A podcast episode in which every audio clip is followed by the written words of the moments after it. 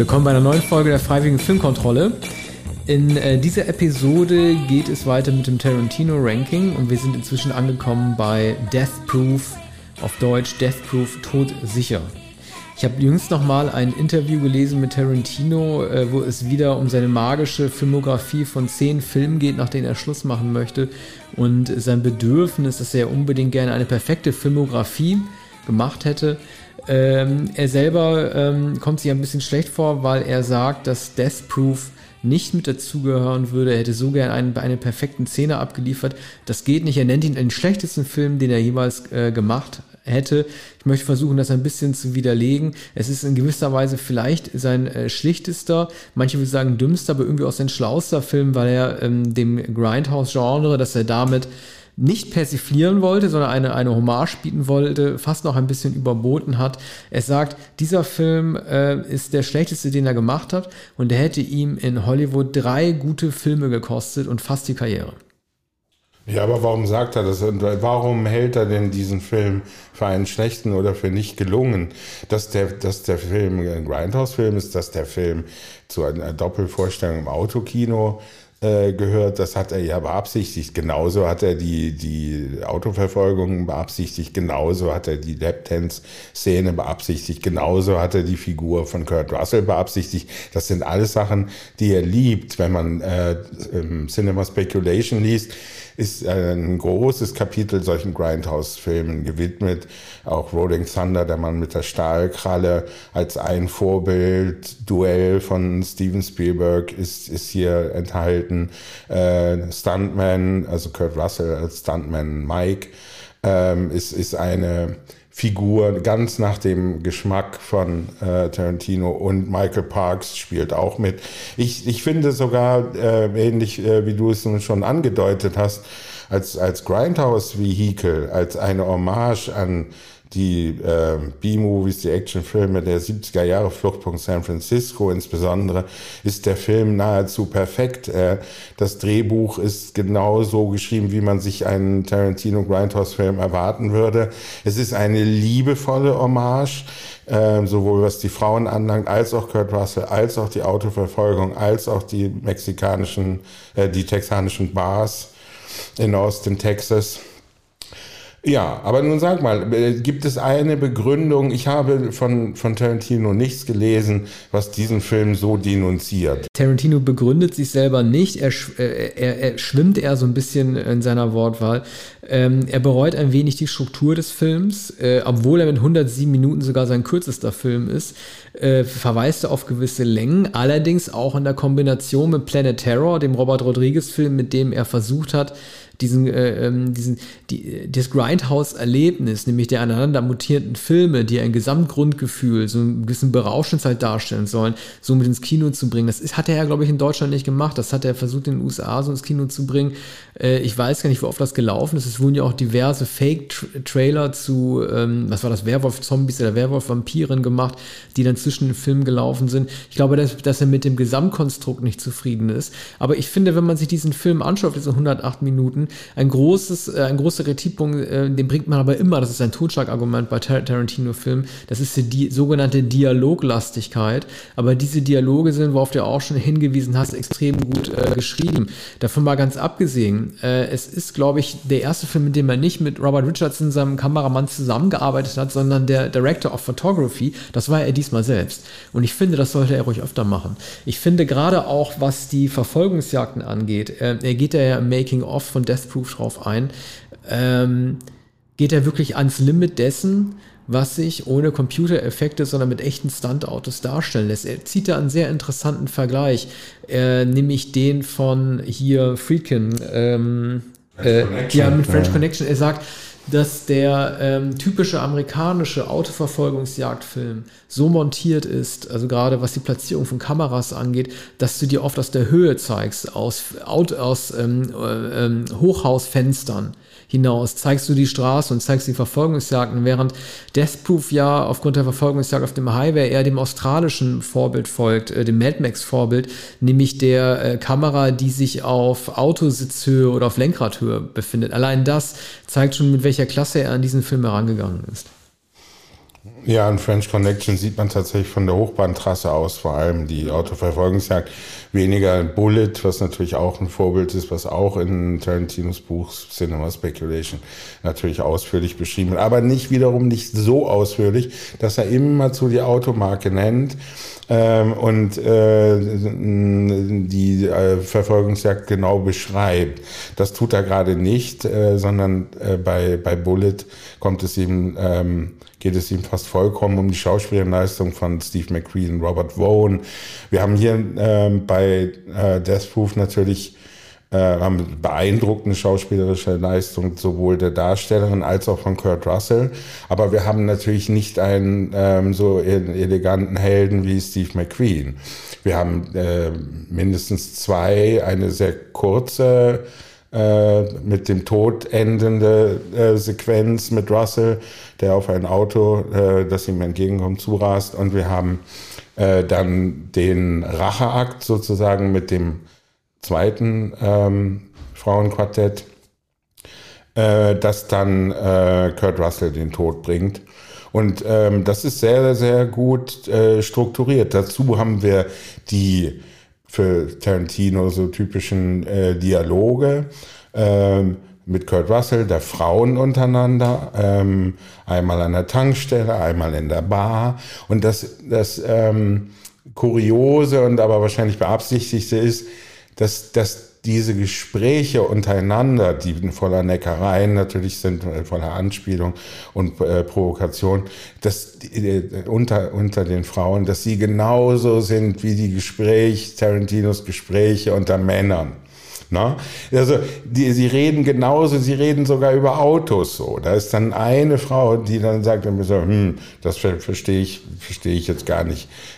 Aber zwei sind Stuntfrauen und die kennen sich sehr gut aus mit Autos. Es geht hier um einen 1970er Dodge, den sie unbedingt haben wollen und mit dem sie dann schließlich fahren und ähm, äh, gegen Kurt Russell antreten oder Kurt Russell beobachtet sie, also eine völlig unlogische Wendung. Er steht mit dem Fernglas schon irgendwo rum, also hat sie wahrscheinlich die ganze Zeit verfolgt und jetzt kommt seine Chance und dann findet dieses große Wettrennen am, am Ende statt. Oder nicht Wettrennen, sondern das Verdrängungsrennen. Und ähm, auch das, das äh, wunderbare Detail des sogenannten, äh, wie heißt es, Segelmastes. Also ein, eine der Frauen bindet sich auf die Kühlerhaube. Man nennt das Mast, glaube ich. So. Und nicht, ja, das ist, wahrscheinlich sogar mhm. erfunden, aber das ist ja toll. Also sie steht ja eben nicht wie ein Mast, sondern sie, sie, sie sitzt oder liegt auf der Kühlerhaube und ist mit zwei Gürteln äh, an die beiden Fenster äh, gefesselt. Und, und das ist so aufregend, weil sie da hin und her geschleudert wird. Der eine Gürtel reißt ab, dann ist noch ein Gürtel und schießt gar kein Gürtel mehr. Sie hat noch die Handschuhe und Kurt Russell rammt immer zu das Auto und die, die, äh, die Frauen siegen am Ende. Und, und dann die, diese Prügelszene ist, ist, äh, ist ganz kurz. Man denkt, jetzt kommt eine epische, epische Quälszene. Nein, endet, wird eingefroren und man sieht, wie die Frauen jubeln ähm, bei diesen beiden Klicken, die gezeigt werden, aus je vier Frauen, man stellt sich selbst die Frage, oder ich habe mir die Frage gestellt, welche man eigentlich besser findet. Und ähm, obwohl die erste tragische endet, nämlich mit vier Todesfällen, gefiel mir die erste Frauenklicke fast noch ein bisschen besser. Ich frage mich, was aus Vanessa Felito geworden ist. Das ist die ähm, äh, Frau lateinamerikanischen Ursprungs, die mit ähm, Kurt Russell noch über sein Buch redet und dann auch so einen ganz tollen Dialog führt. Ähm, Kurt Russell fragt sie, mache ich dir Angst? Und dann nickt sie nur. Dann fragt er, ist es meine Narbe? Dann sagt sie, es ist dein Auto. Ähm, diese, diese beiden, ja, das ist ganz toll. Also diese beiden Frauenklicken, ähm, die sind gut strukturiert. Ähm, mir gefällt die erste, glaube ich, noch wahrscheinlich ein bisschen besser, weil es sich halt um eine tragische Geschichte handelt und weil die Figuren oder die Darstellerin ähm, noch nicht so bekannt oder ich sag mal verbraucht sind. Also wir haben in der zweiten etwas naive Mary Elizabeth Winstead, die also die so ein bisschen dieses äh, Cheerleader-Girl spielt, die einzige, die so ein bisschen naiv ist, neben Rose McGowan, die au außerhalb dieser beiden Klicken steht aber wahrscheinlich nicht ohne Grund, und das ist halt ein bisschen misogyn auch, der einzige misogyne Moment, den Tarantino sich leistet im Film, als Blondine an der Theke dargestellt wird und die einzige, die sehr offensichtlich auf den Stuntman Mike äh, reinfällt. Ähm, wir haben in der Clique 1 Ja, machen wir gleich. Wir, wir, haben, wir, haben in der, wir, haben in der Clique 1 haben wir noch äh, die Tochter von Sidney Poitier, die sich auch Sidney Poitier nennt. Sie heißt natürlich anders, blöderweise weiß ich ihren Namen nicht, die die Hauptdarstellerin ist oder so ein upcoming Star darstellt in Hollywood. Die ersten Billboards werden mit ihr aufgestellt. Und in der zweiten Clique. Jungle Julia. Genau, Jungle Julia. Und in der zweiten Clique hast du natürlich ähm, Zoe Bell als Stuntfrau, als auch Rosario Dawson, die auch ziemlich schnell ähm, die Zügel an sich reißt. Ich will noch mal kurz auf ähm, äh, Kurt Russell zu sprechen kommen, der ähm, als Stuntman natürlich wie so ein Archetyp äh, für, für, für Tarantino ist, so wie du auch schon über Cinema Speculation gesprochen hast, was ja auch schon eine Ode an Stuntman darstellt, oder so wie Once Upon a Time in Hollywood eine Ode an Stuntman darstellt, wo er letztendlich auch einen Stuntman verkörpert in äh, Once Upon a Time in Hollywood, als Ehemann von Zoe Bell wiederum hier in Death Proof zu sehen ist, da wird der Kreis auch geschlossen. Das ist auch ein bisschen Hommage an den späteren Stuntman Cliff Booth, wie wir ihn sehen werden. Ich will noch mal kurz auf den coolen Kurt Russell zu sprechen kommen, wie er ähm, also er ist, ähm, also die Wandlungsfähigkeit dieses Menschen ist ja bekannt, der sowohl die Schurken als auch die guten Menschen oder die Anti sehr gut spielen kann. Es ist immer so lustig, wenn man ihn in einem Audiokommentar mal hört, vor allem in den John Carpenter-Film, mit dem hat er alle Audiokommentare gesprochen, von ähm, das Ding über Klapperschlange bis zu Big Trouble in Little China. Er ist ja immer sehr hibbelig und hastig und spricht auch eher unsicher, aber wenn er in diese Rollen schlüpfen kann, dann ist er doch sehr dämonisch und macht das sehr gut. Da sieht man mal den Kontrast zwischen dem wahren Menschen und dem, was man leistet leisten kann, wenn man vor die Kamera tritt. Naja, das sollte man äh, vom Schauspieler natürlich erwarten, aber dass er so hibbelig ist, äh, ist schon äh, bemerkenswert. Denn äh, das ist natürlich in diesem Film nicht, das ist auch nicht als Snake Plissken, das ist dann nicht in, in, das, in The Thing. Ähm, übrigens auch weniger in den Komödien, in denen er mit seiner Frau Goldie Horn spielt.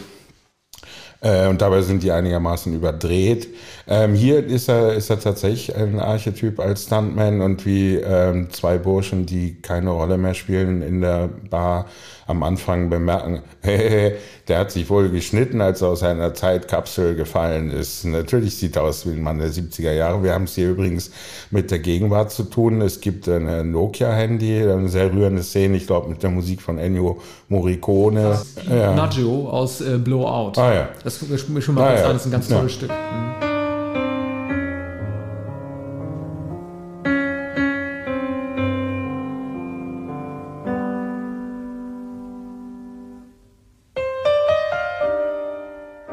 Blowout ist natürlich auch einer von De Palma, ist einer der Filme, auf die sich ähm, äh, Tarantino immer bezieht und einer der drei entscheidenden Filme, glaube ich, hält, hält äh, Blowout für einen der großen Filme von De Palma neben Dress to Kill. Äh, der dritte ja. ist The Obsession. Ähm, ja, Carrie als kommerzieller Film. Und dann nennt er.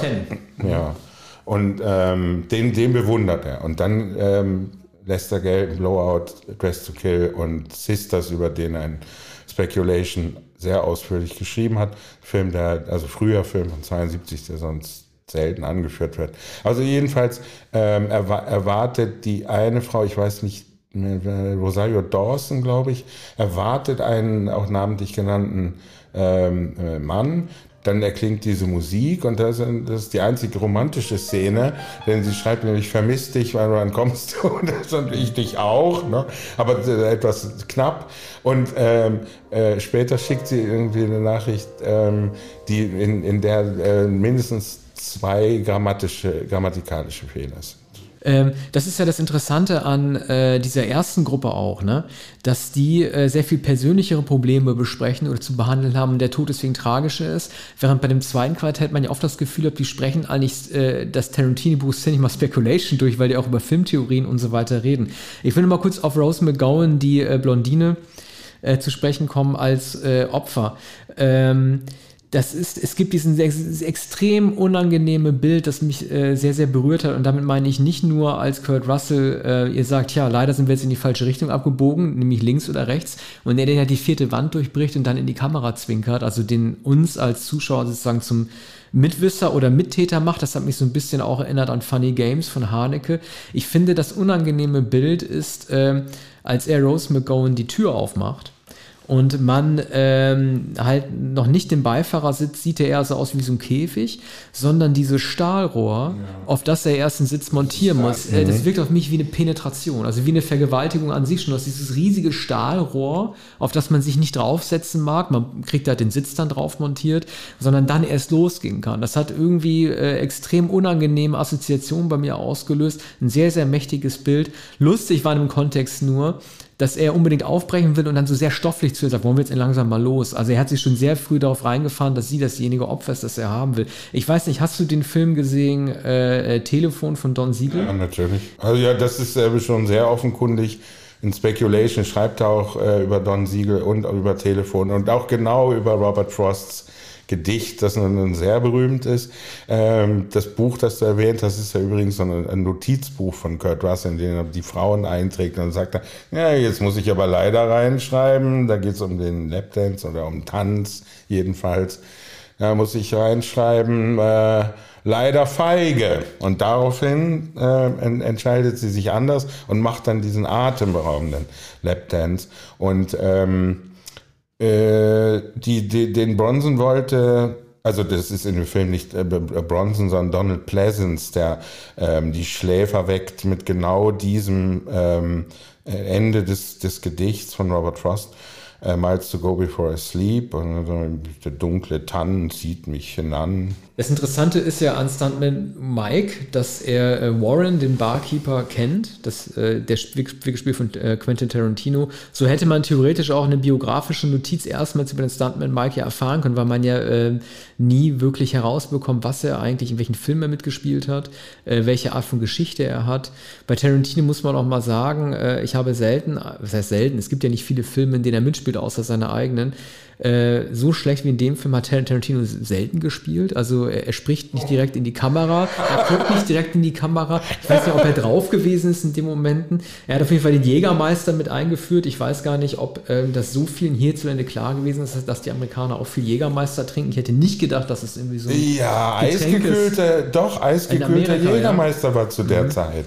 Aber 2000, wir, okay. wir sprechen von 2007. Ja. Ne, und da wird aber gesagt, Jägermeister, trinken Sie doch gar nicht. Ja, doch, wenn du es wenn du's, wenn du's ihnen spendierst, dann trinken sie alles. Auch den Jägermeister. Da stellen Sie sich vor, der hat ja gar nicht äh, so, so, viel Alkoholgehalt, aber da stellen Sie sich vor, dass, äh, dass der Jägermeister stärker wirkt als der Tequila. Also, ne. Aber ist das nicht toll, dass Stuntman Mike, ähm, als er angeschossen wird, einfach nur heulend fragt, wieso? Also ja. er versteht gar nicht, warum der Spieß so umgedreht werden ja. kann. Und dass es, ein, dass es ein Modell gibt, in dem er selber verliert. Dass er als Stuntman ja auch von der Stuntfrau, also von Zoe Bell ja auch besiegt wird. Hm. Ja, also am Ende ist er, ist er ohnehin eine infantile Figur. Aber am Ende zeigt es sich natürlich sehr deutlich. Er wird ja von allen drei Frauen geschlagen. Die schlagen ihn so wie ein Ping-Pong-Ball äh, hin und her. Und am Ende bekommt er dann den Fußtritt von Zoe Bell. Ne? Also nicht ein Fußtritt, sondern ein Kung-Fu-Tritt. Ne? Und ähm, der, der ist dann auch sein Ende. Und der, das kann er nicht fassen, dass er von drei Frauen erst so vorgeführt wurde und jetzt sogar noch gestellt wird, nachdem bereits nachdem er angeschossen wurde. Ist auch sehr schön, das Blut an der Fensterscheibe von innen ist natürlich vollkommen künstlich, ist, ist eine rote Tusche. Und äh, genauso die Verletzung, die nicht wie eine Verletzung aussieht, sondern billig draufgeschmiert. Ne? Die, die Wunde äh, an seinem Oberarm sieht überhaupt nicht aus wie eine Schusswunde. Das sind so herrliche Details, wie auch manchmal die Sprünge, die, die zeigen, dass der Film eigentlich, ähm, dass der falsch zusammengeschnitten wurde. Also der Film Streifen und, ah, und die, ja. Die gibt es nur in Teil 1, also bei dem ersten Quartett. Ab dem zweiten, äh, äh, ja. ab der zweiten Frauengruppe ist der stringent gefilmt, ohne Fehler. Also ohne Grindhouse-Fehler. Ja. Warum das so ist, weiß man nicht genau. Manchmal ist es so eine. Nee, du hast recht, da sind weder Unschärfen noch so Schmutz auf, auf dem Film. Denn ähm, an der, die, die, der zweite Teil beginnt ja auch an der Tankstelle in Schwarz-Weiß und ähm, schlägt dann erst um in Farbe und dann, äh, das ist vielleicht ein etwas gewollter Effekt, ähm, den es äh, wahrscheinlich in den Grindhouse-Filmen nicht gegeben hat. Also warum sollten die, äh, warum hätten die Schwarz-Weiß, also na gut, bei den ganz frühen ähm, haben sie Schwarz-Weiß gefilmt, weil es billiger war. Ne? Und er wollte wahrscheinlich dann, dann so ein bisschen äh, sogar in, in dieser ähm, Tankstellenszene zu Beginn wollte er so ein bisschen Godard, wollte er dann, so ein bisschen äh, Nouvelle Vague. Kann ich, könnte ich mir vorstellen. Da ist die Kameraführung ein bisschen anders, wenn die eine in, den, in, äh, in die Tankstelle geht, wo sie im Übrigen äh, ein Modemagazin äh, kauft. Ähm, und äh, dann sagt der, der Tankstellenmann, na, wie wär's denn mit der italienischen Vogue? Ne? Um sie eigentlich hinter den Tresen zu locken. Er nimmt dann 27 Dollar für das Heft. Und ähm, zumindest zwei sind sehr interessiert daran, die italienische Vogue äh, zu lesen. Ne? Ist auch sehr unwahrscheinlich, dass man in diesem Ort, übrigens Lebanon, Lebanon, Texas, glaube ich, dass man an der Tankstelle die italienische Vogue bekommt. Das sind so wunderbare Details und das allerschönste Detail, na, lass mich zwei nennen. Also das, das Detail, das eine Detail, in der Tankstelle gibt es ähm, das Horrormagazin, das Tarantino in den 70er Jahren gelesen hat, und Filmcomment. An einer texanischen Tankstelle gibt es Filmkommen. Und, ähm, äh, und, und ähm, rechts auf dem Tresen steht, ähm, steht der TV-Guide. Und, und das ist äh, bei Tarantino, Tarantino liebte Fernsehzeitschriften. Also neben diesem Horrorfernsehen, das er immer gelesen hat, liebt er diese TV-Guides. Und, und da steht auch ähm, ein TV-Guide. Und ich, ich, weiß nicht mehr, mit, welcher, mit welchem Titelblatt. Ah ja, CSI. CSI. Das zeigt äh, sowohl die Zeit, in der er spielt, ähm, als auch Tarantinos eigene Mitwirkung bei CSI, für die er zwei Folgen inszeniert hat. Ja, das ist Und, äh, komisch. Es muss ja eigentlich einen Grund geben, warum äh, er den Film bewusst in Texas ansiedelt. Natürlich gibt es die Tankstellenszene, wo er darauf hinweist, in welchem Hinterwald man da eigentlich gelandet ist oder welche Hinterwüste. Die Rednecks, aber ansonsten wäre es theoretisch eigentlich nicht nötig gewesen, von seinem äh, kalifornischen Setting abzuweichen. Der wollte dem Ganzen einen neuen Farbtupfer geben. Ne? Lass uns mal überlegen. Also der Mann, der den 1970er Dodge verkauft, ist ein Farmer, in, übrigens eine herrliche Klischeefigur, in, in einem Mechaniker-Overall. Und der ist ein richtiger Hinterwäldler. Und ich sage dir, der Typ ist nicht weit entfernt von den beiden Burschen in Deliverance, die den, die den Ned Beatty vergewaltigen. Ja, das kann sein, ja. Deshalb finde, Texas. Ja, ich finde ja, äh, was mich fast noch am meisten mit eingenommen hat für den Film, ist diese Zwischenepisode zwischen diesen beiden Vierergruppen, nämlich die Einblendung von Michael Parks und seinem Sohn, ja. dem Sheriff, den wir ja kennen aus den Kill Bill-Filmen und aus From Dust Till Dawn. Und ähm, er macht immer diesen, äh, er spricht immer Dr. Blond immer an, äh, die Ärztin. Und das ist ganz toll, weil er redet immer mit Dr. Blond an und verarscht ja. sie. Das ist ein Insiderwitz, den er da hat, den wir niemals verstehen werden, weil wir die Geschichte nicht kennen und die uns nicht verraten wird. Das heißt, es ist fast wie ein eigener Film, aus dem wir nur einen Kurz, Kurzausschnitt mitbekommen. Denn wir, was ist zwischen den beiden los, zwischen Michael Parks und Dr. Blond? Warum macht er das? Und mhm. das ist ja sozusagen ein auf den Tisch kehrender Sache, die wir irgendwie mitbekommen sollen, aber wir erfahren nie, warum das so ist. Das heißt, wir kriegen einen Ausschnitt aus dem Leben des Sheriffs und Tarantino hat keine Lust, uns äh, den ganzen Joke darum zu erklären. Das finde ich ja auch gerade gut. Ja, es liegt vielleicht die Vermutung nahe, dass sie nicht Doktor ist. Ich habe das Gefühl, dass sie nicht Doktor ist. Naja, ähm, jedenfalls ist es herrlich, wenn Parks mit seinem Sohn über den Gang geht. Das ist eine ziemlich kurze Strecke, aber er erklärt den ganzen Fall. Er weiß, er weiß auch, dass, dass Russell die, die ermordet hat, obwohl er selbst schwere Verletzungen hat. Er rekonstruiert das. Sein Sohn hat überhaupt keine Ahnung und sagt, ja, aber Papa, er ist doch so schwer verletzt. Wie erklärst du denn das? Ja, Sohn, das verhält sich so. Da hatte ich schon mal so einen Fall. Ne? Ähm, und übrigens, äh, da wir noch bei Kill Bill über die Krankenhausszene ähm, sprachen und du sagtest, na, da ist ein bisschen zu grell, wie sogar auf der Augenklappe von Daryl Hannah das, das Kreuz zu sehen ist. Ne? Äh, und, und hier haben wir eine Schwingtür und auf beiden Seiten der Schwingtür auf dem Fenster ist auch dieses rote Kreuz, aber nicht rot, sondern schwarz. Und man sieht es die ganze Zeit, zwei schwarze Kreuze in einem Krankenhaus, ne, wo sowieso schon überall darauf hingewiesen wird, dies ist ein Hospital, ist sogar noch die Schwingtür gezeichnet mit diesen kreuzen, damit man sieht, aha, wir befinden uns in einem Krankenhaus. Ne? Und, und Michael Parks hat also diese, äh, Tarantino nennt das in seinem Buch Paradeszene, ähm, spricht fünf Minuten und kommt dann auch überhaupt nicht mehr vor und sagt dann so, ich könnte das so machen, ich könnte zu allen NASCAR-Rennen gehen, das wäre am bequemsten. Aber tatsächlich muss er den Fall dann ja auch nicht mehr äh, verfolgen und kommt auch nicht mehr vor, wie übrigens ja ähm, die Geschichte mit dem Hinterwäldler, der den Dodge verkauft auf seinem Farmanwesen mit der Cheerleaderin, die zurückbleibt bei ihm. Auch das wird nicht mehr verfolgt. Da fürchtet man Schlimmes, denn als sie auf dem, ähm, auf dem Stuhl, auf dem sie sitzt, wo sie sich ausgeruht hat, als, als sie aus dem Schlummer erwacht, sieht man nur den Overall vor ihr. Und sie wurde tatsächlich von Rosario Dawson als Köder zurückgelassen. Also als Pfand, als Pfand für das Auto.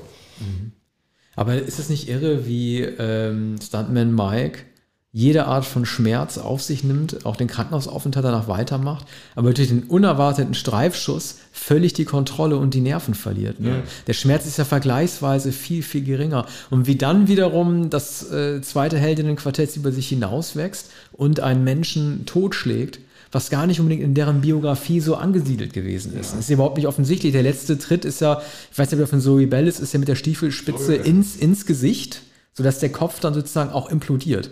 Ähm, das sind ja Szenen, die man, äh, die überhaupt nicht darauf hindeuten, dass es bei diesen Menschen so angelegt gewesen ist. Ne? Das ist natürlich auch das gewisse Art des Exploitation-artige. Aber halt ja. angemessen. Wenn du das mal vergleichst, ich weiß nicht, ob du Planet Terror gesehen hast, den Zombie-Film von Rodriguez, der in dem Grindhouse doppelt mit drin war.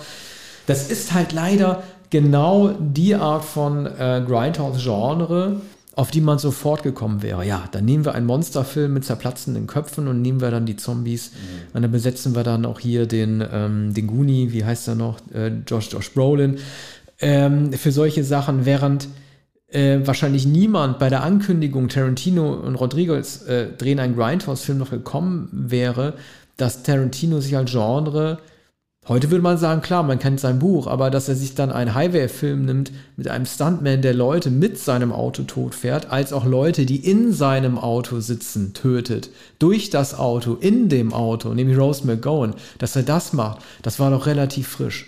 Ja, also damals überwältigend, aber nicht vollkommen überraschend. Ich kann mich erinnern, dass mir die, die ähm, dass mir die Idee der Doppelvorstellung mit dem Rodriguez-Film so einleuchtete, als auch Grindhouse, als auch Autoverfolgung, als auch Russell, als auch die Frauen.